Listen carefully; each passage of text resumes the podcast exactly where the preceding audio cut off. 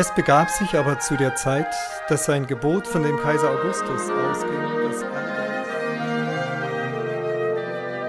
Herzlich willkommen zur Tübinger Telefonandacht in der Weihnachtswoche. In dieser besonderen Woche schauen wir ausnahmsweise nicht auf die Tageslosung, sondern auf jene wunderbare und großartige Geschichte, auf die wir doch zugehen. Es begab sich aber zu der Zeit. Mit diesen Worten setzt ein biblischer Text ein, den wir uns jedes Jahr im wahrsten Sinne des Wortes neu gefallen lassen. Hoffentlich gefällt uns dieser Text noch. Hoffentlich können wir noch ins Staunen geraten über das, was damals vor 2000 Jahren in Bethlehem geschehen ist. Ich möchte mit meinen Gedanken in dieser Woche dazu beitragen und werde in den nächsten sechs Tagen mit Ihnen zusammen auf verschiedene Personen schauen, die in der Weihnachtsgeschichte beteiligt sind.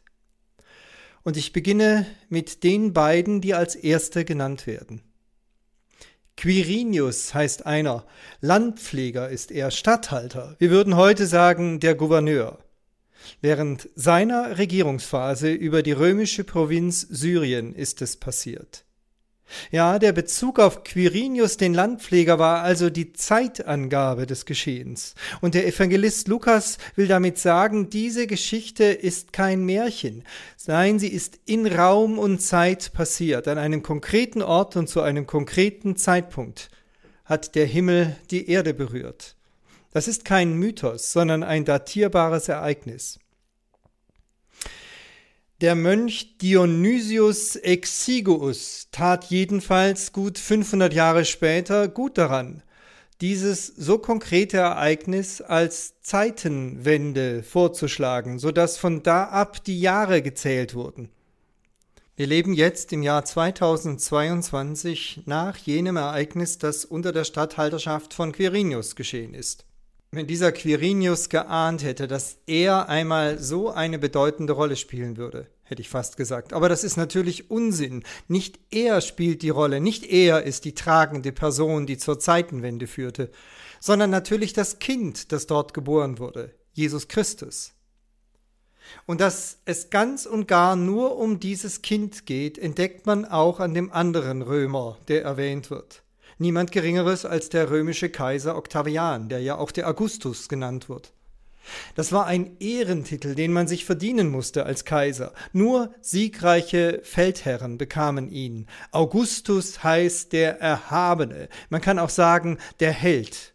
Und dieser Octavian, dieser Kaiser Augustus war tatsächlich aus römischer Sicht ein Held, weil er wie kein anderer das römische Reich mit zahlreichen Eroberungen vergrößert hat und weil er auch das einführte, was man anschließend die Pax Augusta nannte, den Augustusfrieden. Das war ein Frieden, wie er sich nur nach einer totalen Niederlage der Feinde ausbreiten kann. Keiner traute sich mehr aufzubegehren. Das römische Reich war so stabil wie nie zuvor. In jener Zeit konnte man sicher reisen. Niemand brauchte sich vor angreifenden Barbaren zu fürchten. Dieser Friede war ein Friede der Stärke.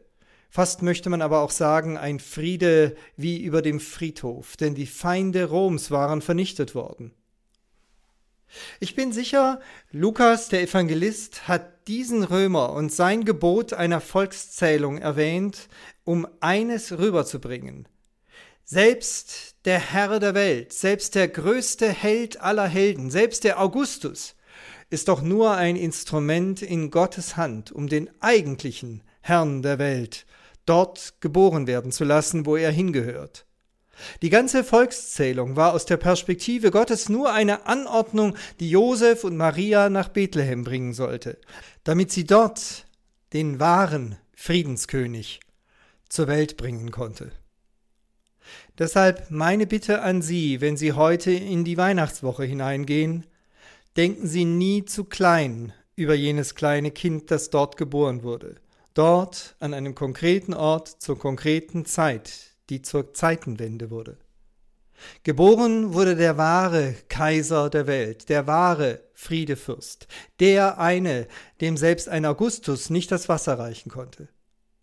Wir feiern an Weihnachten nicht nur eine rührselige Geschichte mit einem süßen Kind, sondern wir feiern die Zeitenwende. Wir feiern die Geburt Gottes, der als Retter der Welt gekommen ist. Mit herzlichem Gruß aus Gomaringen, Ihr Peter Rostan.